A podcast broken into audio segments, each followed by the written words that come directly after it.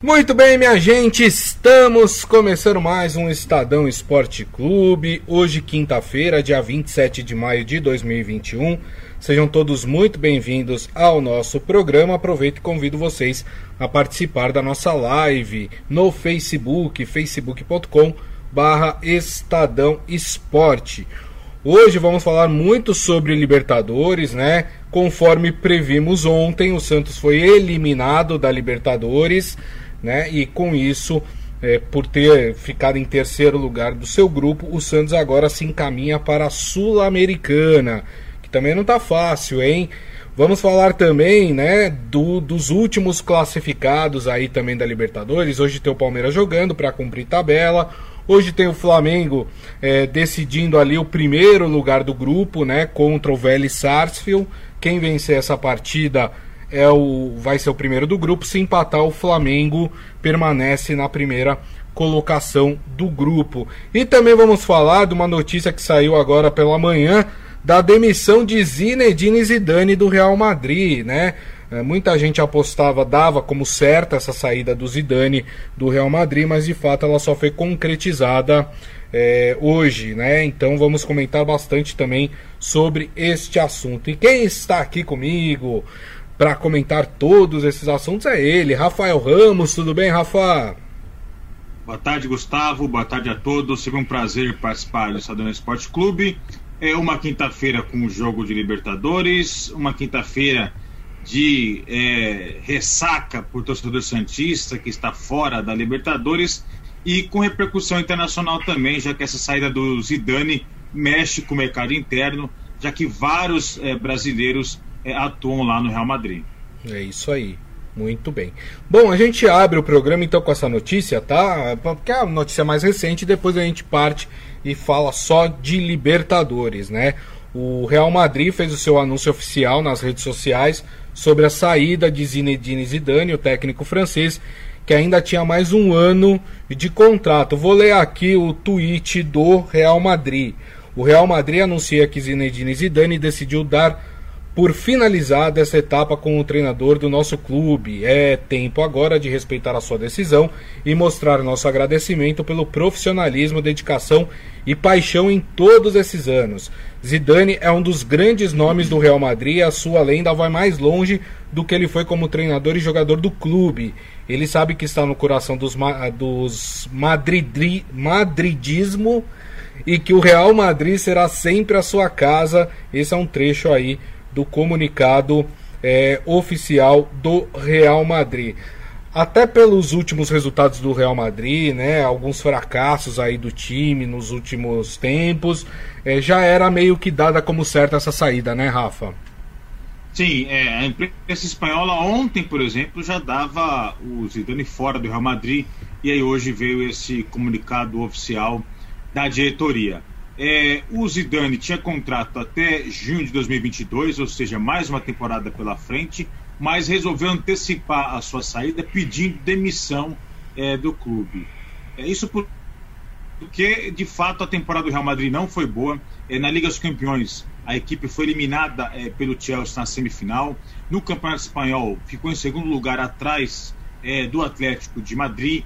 Então, passar uma temporada inteira sem conquistar nenhum, nenhum único título, isso é um pesadelo para o Real Madrid, é, um time que está acostumado a amontoar taças todos os anos. Então o Zidane vinha sendo muito criticado, apesar da idolatria da torcida por ele, é, foi alvo de críticas e aí pressionado resolveu é, antecipar sua saída do Real Madrid, pedindo demissão do clube. Agora a dúvida é quem vai assumir esse Real Madrid é, um elenco recheado de, de estrelas, é, podemos dizer que é uma seleção mundial, né? Porque a gente tem atletas de todos uh, os países ali Sim. compondo o elenco do Real Madrid. Então a dúvida é quem vai assumir o Real Madrid. Falam em Joaquim Lô, técnico é, da Alemanha, é uma possibilidade que pode é, chegar no Real Madrid. E também a dúvida é qual será o destino do Zidane agora que ele pediu para sair do Real Madrid é, se especula na Europa que ele possa assumir é, a Juventus, já que o Pirlo é, também não conseguiu fazer uma boa temporada lá na Juventus. E outra especulação é de que ele possa ficar aí um pouco mais de um ano é, de férias para assumir a seleção da França depois da Copa do Mundo de 22 lá no Catar. Olha. É, o, o Deschamps é, é o atual campeão do mundo, vem fazendo um bom trabalho à frente da França, tem agora é, a Eurocopa pela frente já no próximo mês, mas especula-se é, na França que Zidane pode ser sim o próximo treinador da seleção campeã do mundo depois da Copa do Mundo de 22. Olha só, o Diário As, né, que é um é, que é um jornal esportivo lá da Espanha, né, é, também aponta aí para três nomes que poderiam, além desse que o Rafa falou, que poderiam assumir o time. Seria o ex-atacante Raul, é, Raul Gonzalez e os italianos Antônio Conte e Maximiliano Alegre. O, o Raul Gonzalez, ele treina o Real Castilla, né, que é o time B do Real Madrid. Né, então poderia subir para o time A. O Conte, para quem não lembra, deixou a Inter de Milão ontem, né? E o Maximiliano Alegre está sem clube desde 2019, quando deixou a Juventus. Fala-se também em Maurício Pochettino, que, segundo rumores da imprensa francesa, poderia deixar o PSG. Então, várias opções aí para o Real Madrid. Você tem uma preferência aí, Rafa? Olha, é, eu desses nomes aí, eu gosto do Joaquim Lô, viu? É, é, ele fez um trabalho espetacular é, na Alemanha, é, mas ultimamente, de fato, é, vinha demonstrando sinais de desgaste e a Alemanha estava muito mal com resultados ruins, mas é um treinador que eu acho que tem muito a, a contribuir para o futebol ainda e eu gostaria de vê-lo trabalhando num clube, que é uma rotina diferente de seleção. Sim. Seleção são jogos pontuais, você é, reúne o elenco ali quatro, no máximo cinco vezes no ano, é, com competições é, de tiro curto. É, quando a gente fala de clube, é uma rotina diferente. É jogo toda quarta, domingo, Exato. vários campeonatos, viagens. Então eu gostaria de ver o Joaquim Lô é, num desafio é, desse no Real Madrid. E, e, e isso a gente está discutindo aqui, Cris, porque é, isso pode definir o futuro é, dos melhores jogadores brasileiros da atualidade. A gente está falando lá no, no, Real Madrid de Vinícius Júnior, de Rodrigo, é, de Casemiro, de Militão, o Marcelo, lateral esquerdo. Então são vários jogadores brasileiros que hoje fazem parte do elenco do Real Madrid. O, elenco, o Real Madrid tem um histórico de contratar jogadores aqui dos clubes é, brasileiros. Então, uma mudança no comando é, da equipe, uma saída do nome como Zidane, a chegada de qualquer treinador, pode impactar sim muito é, o mercado brasileiro devido à grande quantidade de atletas do país que atuam é, lá no Real Madrid. Perfeito. Muito bem. Bom, vamos falar então de Libertadores e vamos começar falando da eliminação do primeiro time brasileiro, né? Eh, nessa fase de grupos, que é o Santos. Na verdade, vai ser o único brasileiro eliminado nessa fase de grupos, né? Porque o Inter conseguiu a sua classificação, o Palmeiras também, São Paulo também, Fluminense também, Flamengo também, Atlético Mineiro idem, só o Santos de times brasileiros não conseguiu a sua classificação eh, na Libertadores. Lembrando, ontem o Santos foi até Guayaquil, perdeu de 3 a 1 do, do Barcelona. Lembro que o Rafa tinha falado ontem, né, que ele achava que o Santos não classificaria nem tanto pela derrota, pela vitória do Boca Juniors, mas pela derrota do Santos em Guayaquil, que achava muito difícil o Santos vencer e de fato é, o Santos acabou perdendo 3 a 1 mas assim mesmo, se tivesse vencido, não classificaria, porque o Boca ganhou de 3 a 0 do Strongest. Foi uma partida em que teve um primeiro tempo até muito bom do Santos, né? Terminou empatado em 1 a 1. Aí o segundo tempo é aquela coisa, né? Botou o time todo para frente porque precisava do resultado e acabou aí nos contra-ataques é, tomando dois gols e perdendo do time do Barcelona de Guayaquil. E agora sobra a Sul-Americana para o Santos, Rafa. É, a gente já tinha conversado ontem aqui, né, no Estado Esporte Clube, Grisa, é, sobre a, a dificuldade que o Santos teria de enfrentar o Barcelona. Não adiantava ficar só olhando lá para a Bomboneira, onde o Boca Juniors jogava e precisava perder, é, porque ia ser um jogo complicadíssimo diante do Barcelona. O Barcelona, inclusive, classificou como líder desse grupo, né? Para muita gente que imaginava é, que Santos e Boca seriam as equipes que brigariam pelas duas primeiras posições, o Barcelona não só surpreendeu, como classificou é, na liderança da chave. Então, é, o Santos ontem não teve o Marinho, que se recupera de lesão, é, e o Marinho é o jogador é, que poderia fazer alguma diferença para o Santos em partidas como a de ontem lá no Equador. Uhum. Sem ele, é, o Santos, é, como você bem disse, no segundo tempo, atacando de maneira desesperada, desorganizada, e aí acabou sofrendo dois gols e acabou sendo derrotado. Então, assim, é, eu esperava mais esse Santos, é, mesmo reconhecendo todas as limitações é, do elenco. É, o Santos é o atual vice-campeão da Libertadores, é. é um time que tem tradição na Libertadores. Então eu esperava mais de Santos. De fato, essa eliminação precoce é, é muito ruim para o clube, que agora vai ter que se contentar é, com a Sul-Americana. Sul-Americana que não tem o Corinthians, né? O Corinthians já deu não. adeus à Sul-Americana, mas também é um torneio complicado. É, tem equipes aí como Grêmio, Independiente, enfim, Penharol, né, que eliminou o Corinthians nessa primeira fase. Isso. Então, é, é páreo duro, sim. O Santos vai ter pela frente na Sul-Americana, mas é um torneio aí, digamos, de consolação é, por torcedor Santista que esperava que o time ao menos chegasse aí na fase mata-mata da Libertadores. É verdade. É, o, essa é uma das piores campanhas da história do Santos na Libertadores, né? Foram quatro derrotas e duas vitórias só na fase de grupos, né?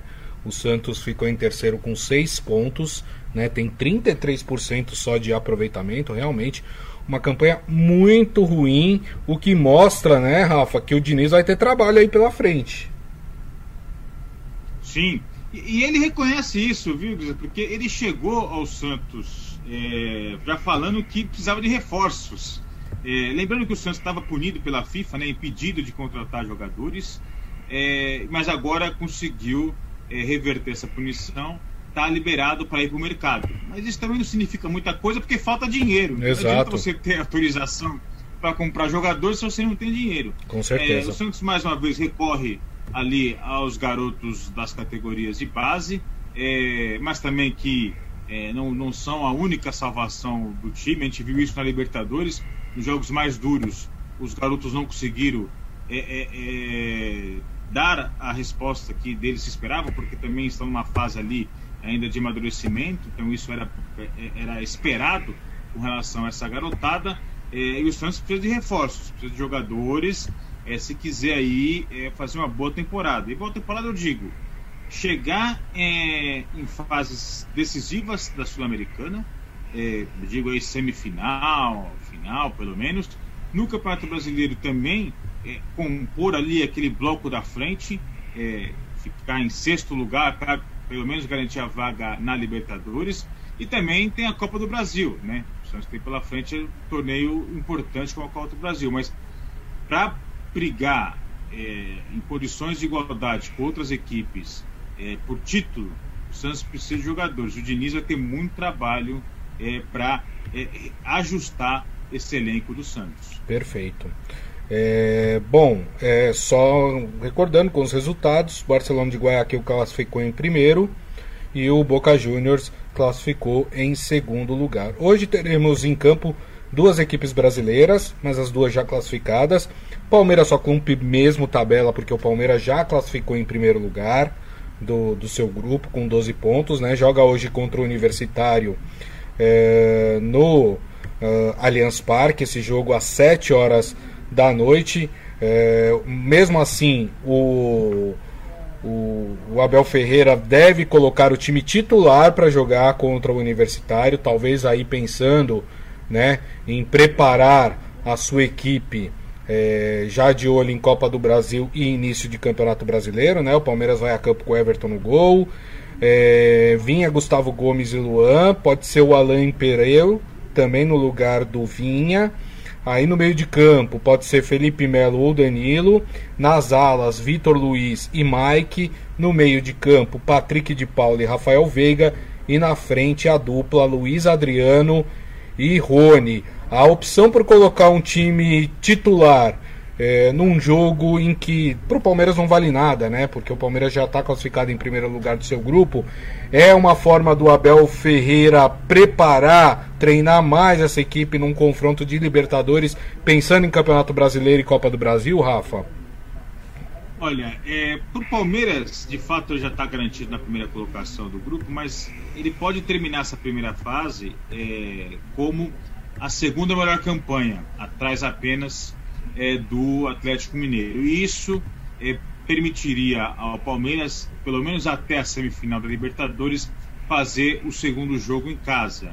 É, porque o único time que tem uma campanha melhor é o Atlético Mineiro. Lembrando que a Libertadores é em decisão de jogo único, né, que esse ano vai ser é, em Montevidéu. Isso. Então, é, o resultado de hoje poderia influenciar e uma possível vantagem do Palmeiras fazer jogos é, decisivos em casa é, na fase mata-mata.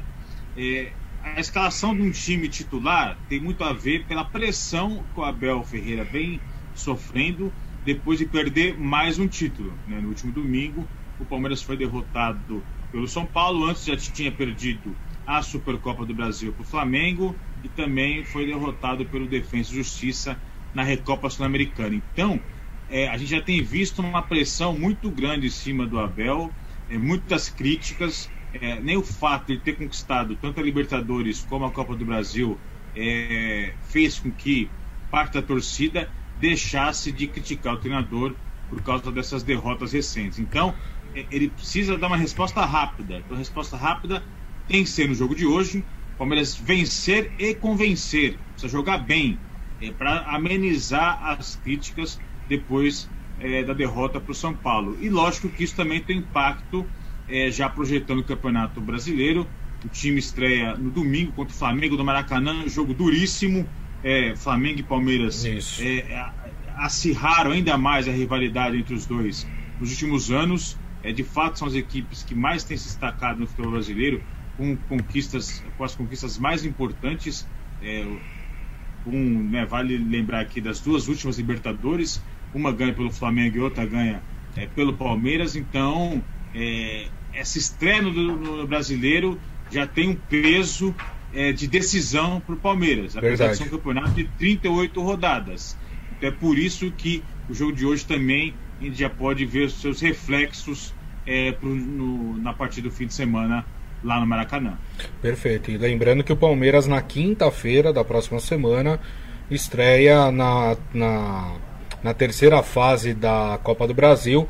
Vai até Alagoas enfrentar o CRB, né? Pela primeira partida das eliminatórias aí, dessa terceira fase. Então, é, o Abel Ferreira tentando aí diminuir o prejuízo do Palmeiras é, neste início de ano. É, outra partida importante que teremos hoje pela Libertadores é a partida entre Flamengo e Vélez Sarsfield às 9 horas da noite no Maracanã. Flamengo tem 11 pontos, o Vélez tem 9. Os dois já estão classificados. O que está em disputa aí é a liderança do grupo, né, Rafa? Assim, é, é, o Flamengo também já encaminhou sua vaga, mas assim como é o caso do Palmeiras, assim como era o caso do Atlético Mineiro, é importante ficar em primeiro e com uma boa pontuação, porque isso depois faz diferença na fase mata-mata, na decisão é, do mando de campo.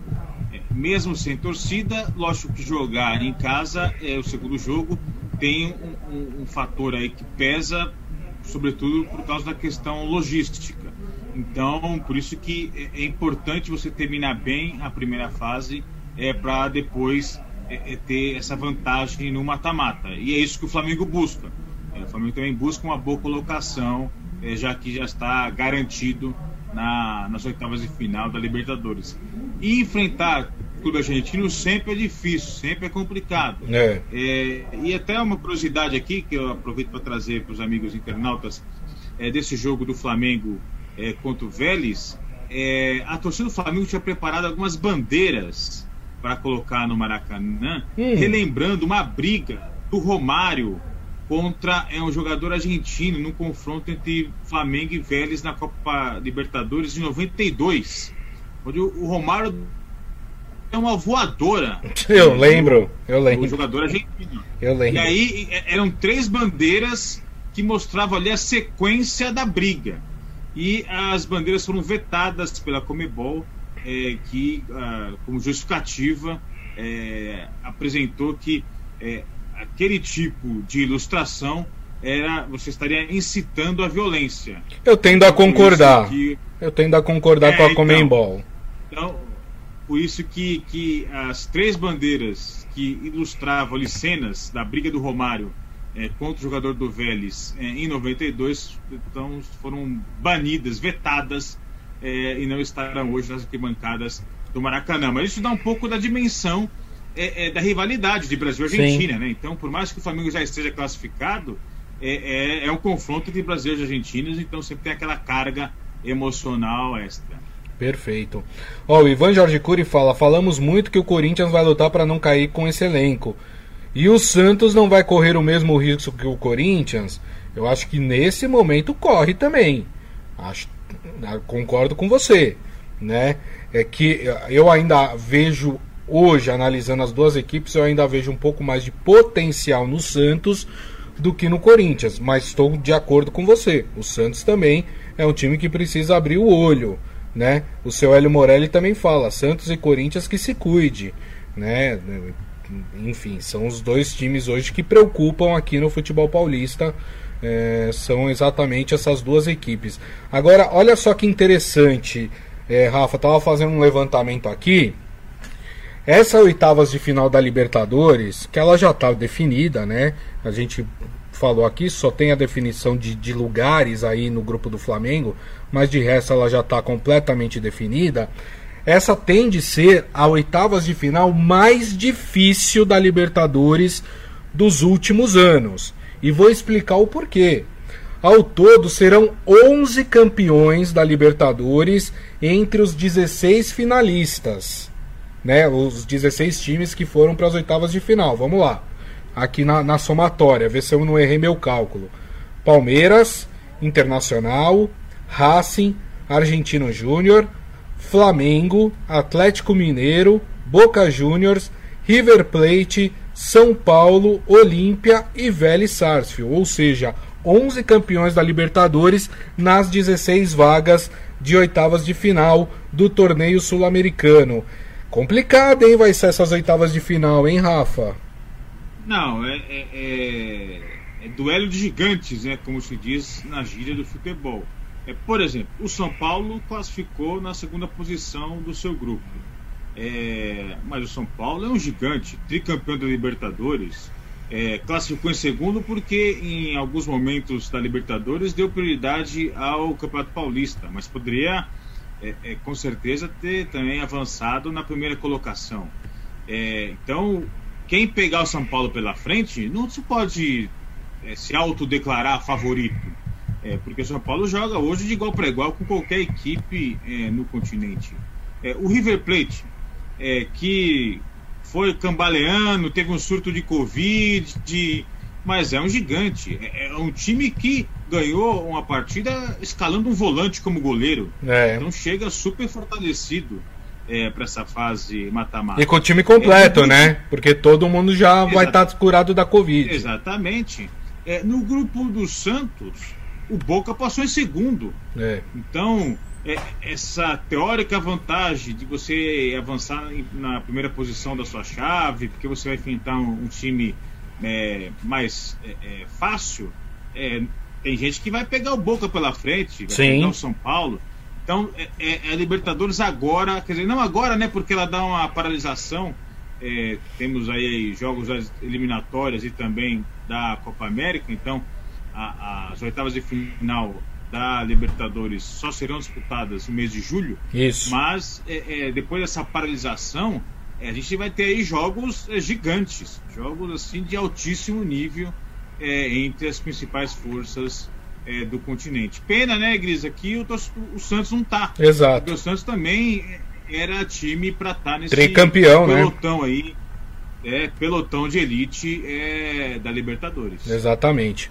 Dessas 16 equipes que passaram para as oitavas de final da Libertadores, somente duas nunca chegaram numa final de Libertadores. É o Defensa e Justiça da Argentina e o Cerro Portenho do Paraguai. Essas duas equipes nunca uh, estiveram. No entanto, o Defensa e Justiça acabou de ser campeão da Sul-Americana e depois da Recopa Sul-Americana, e o Cerro Portenho tem participações em seis semifinais da Libertadores, né? Então mostra aí o equilíbrio que vai ser essas oitavas de final.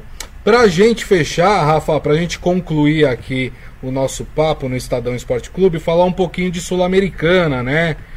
Corintiano pode se empolgar com 4 a 0 no River Plate do Paraguai? Essa, essa pergunta. não, não, não foi de sacanagem, tá? Eu tô, foi uma pergunta séria, embasada em análises.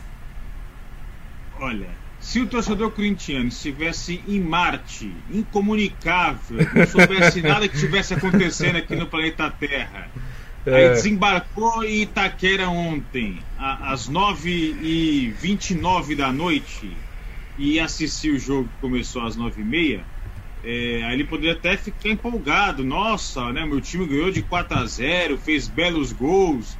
Só que é, quando você contextualiza a partida de ontem, foi um treino, né? Foi um amistoso, foi um rachão. É, porque os dois times já eliminados, nem o Silvinho, técnico contratado pelo Corinthians, é, comandou o time à beira do gramado, né? Quem comandou foi o Fernando Lázaro, inclusive que é filho do lendário lateral direito Zé Maria, é, que fez história é, pelo Corinthians. É, então o Silvinho acompanhou as partidas da, das tribunas ali, mas assim, é uma partida que de nada valia, é um adversário totalmente desinteressado, desmotivado. Então, é, só deu pro. O que valeu só foi pro Silvinho ali observar o rendimento de alguns jogadores para preparar a montagem do elenco para o início do Campeonato Brasileiro, com Verdade. esse domingo, o Goianiense, de novo, é, em Itaquera. Porque, é, agora sim, que situação do Corinthians, né? É, chegar a, numa última fase, última rodada é, da Sul-Americana já sem chance nenhuma de classificação. Isso. Já na penúltima não tinha, né? É, então assim, é, é, Corinthians não poderia ter chegado a esse ponto na, na Sul-Americana. E sabe que eu acho que deve irritar o corintiano, Rafa? Eu, eu peguei aqui a tabela do grupo do Corinthians na Sul-Americana. O Corinthians terminou em segundo lugar com 10 pontos, né? O Penharol que classificou, classificou com 13. Aí você pega esse resultado do Corinthians contra o River do Paraguai, né? 4 a 0. Se o Corinthians tivesse feito, sei lá, 3 a 0, 4 a 0 contra o River do Paraguai lá e tivesse pelo menos empatado com o Penharol em casa, o Corinthians tinha classificado, Rafa. Então, quer dizer, não, não tá. tava difícil pro Corinthians classificar. É, exato, exato. Assim, é, é, aquele jogo contra o River lá no Paraguai, o Corinthians não podia ter empatado. Não podia, era jogo para ter ganho. É o lanterna do Campeonato Paraguaio. Então, e também não podia ter perdido do jeito que perdeu é, do Penarol aqui em Itaquera. Exato. É, tudo bem, não tem torcida, o fator de campo aí é, é atenuado com relação a isso, mas em Itaquera, o Corinthians foi atropelado pelo, pelo Penarol. Não poderia ter perdido. E aí depois, quando foi jogar lá em, Assum, lá, lá em Montevidéu, o baile foi ainda maior, né? Em Montevidéu o baile foi ainda maior. É, então, de fato, uma participação muito ruim do Corinthians é, na Sul-Americana. E não pode nem usar como desculpa o Campeonato Paulista, é, porque no Campeonato Paulista o Corinthians também, é, é, é, no primeiro jogo duro que teve pela frente, que foi contra o Palmeiras, perdeu, foi eliminado sem fazer nenhuma sombra a, ao adversário. Então, o início de temporada muito complicado do Corinthians, não à toa é, o Mancini foi demitido, mas a gente já falou e reforço aqui, não pode se colocar a culpa só nele. A diretoria que montou esse elenco é responsável e muito por essa crise Concordo. do Corinthians.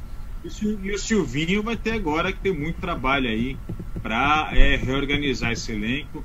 É, assim como o caso do Santos, também não tem muito dinheiro para fazer contratação, vai ter que se virar com o que tem ali e apostar em alguns garotos da base, ou no máximo algumas contratações é, pontuais aí, mas não a um custo elevado. é, para o Corinthians é, é, conseguir fazer um campeonato brasileiro melhor do que da última temporada, quando não conseguiu nem se classificar para a Libertadores. Isso, o Adi Armando fala até aqui. Não dá para avaliar nada depois desses dois jogos finais da Sul-Americana. Nem sei que time o Silvinho vai ter na mão para o Campeonato Brasileiro. E é uma verdade, né? Eram dois adversários fraquíssimos. O Juan Caio, né? E que foi o saco de pancadas do grupo, não ganhou um jogo uh, no grupo, perdeu todos. Uh, e o River Plate do, do Paraguai, que é um time fraquíssimo.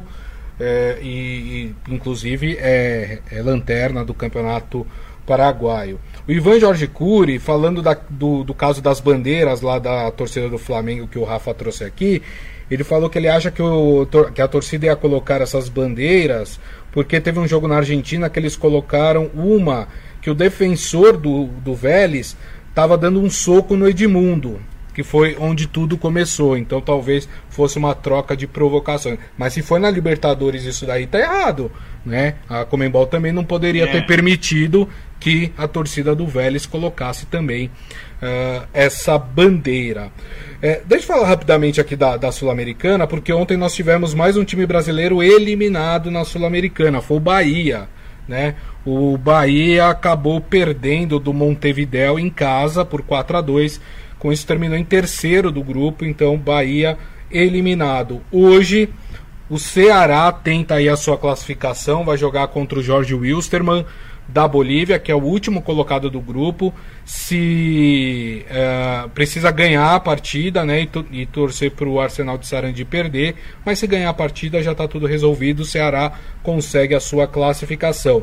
E no outro grupo, o Atlético Paranaense, que tem 12 pontos, disputa a vaga do grupo com o Melgar é, do, do Peru, o Melgar que tem nove pontos. Né? O Atlético joga em casa contra o Alcas, ou seja, dá para ganhar tranquilamente, e o Melgar faz a sua partida contra o Metropolitanos, que é o último colocado deste, deste grupo. Dá para Ceará e Atlético Paranaense classificarem, né, Rafa?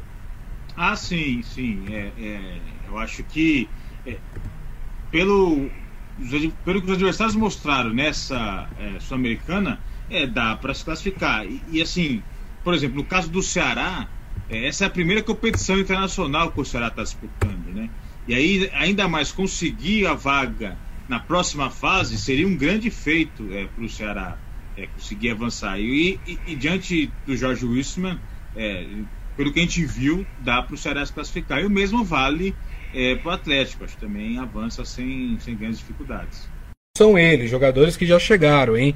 O volante Casemiro, é, quem mais? Fabinho, Renan Lodge, Éder Militão, Danilo, Emerson, Felipe, Everton Cebolinha. Lembrando, todos esses vindos da Europa. Sabe quem chegou agora há pouco também, Rafa?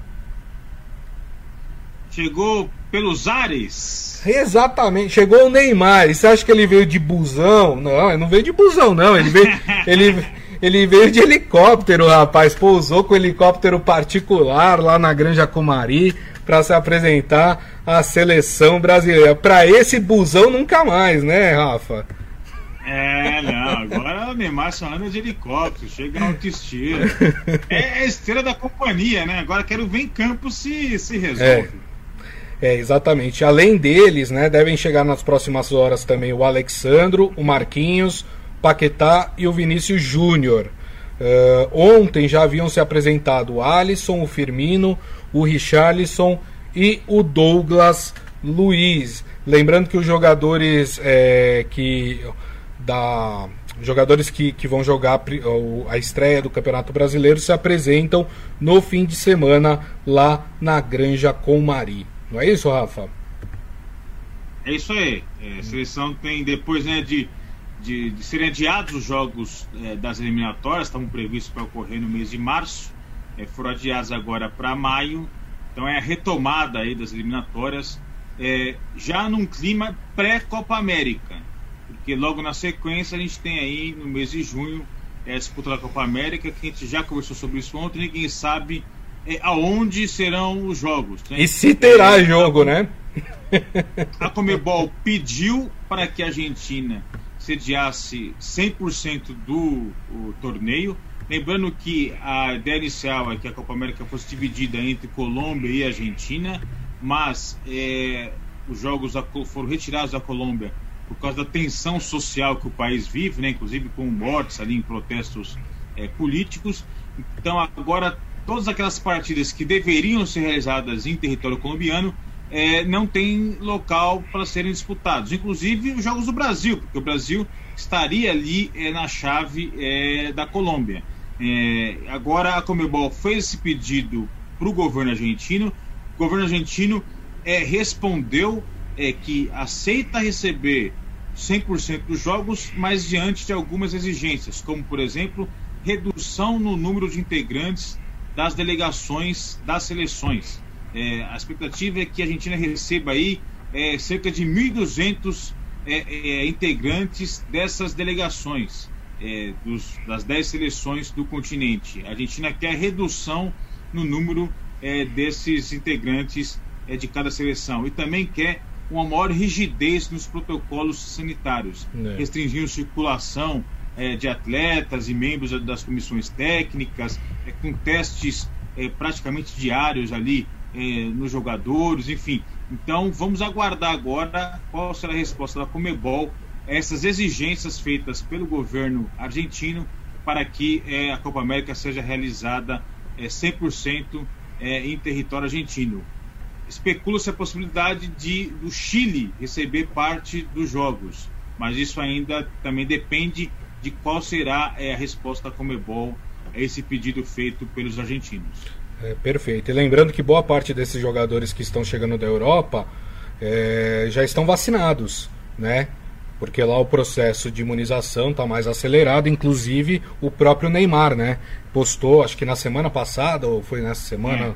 não vou me lembrar, é, ali recebendo uma dose da, da vacina, né? Então também tem esse, esse adendo, né? Boa parte desses atletas já estão vacinados também.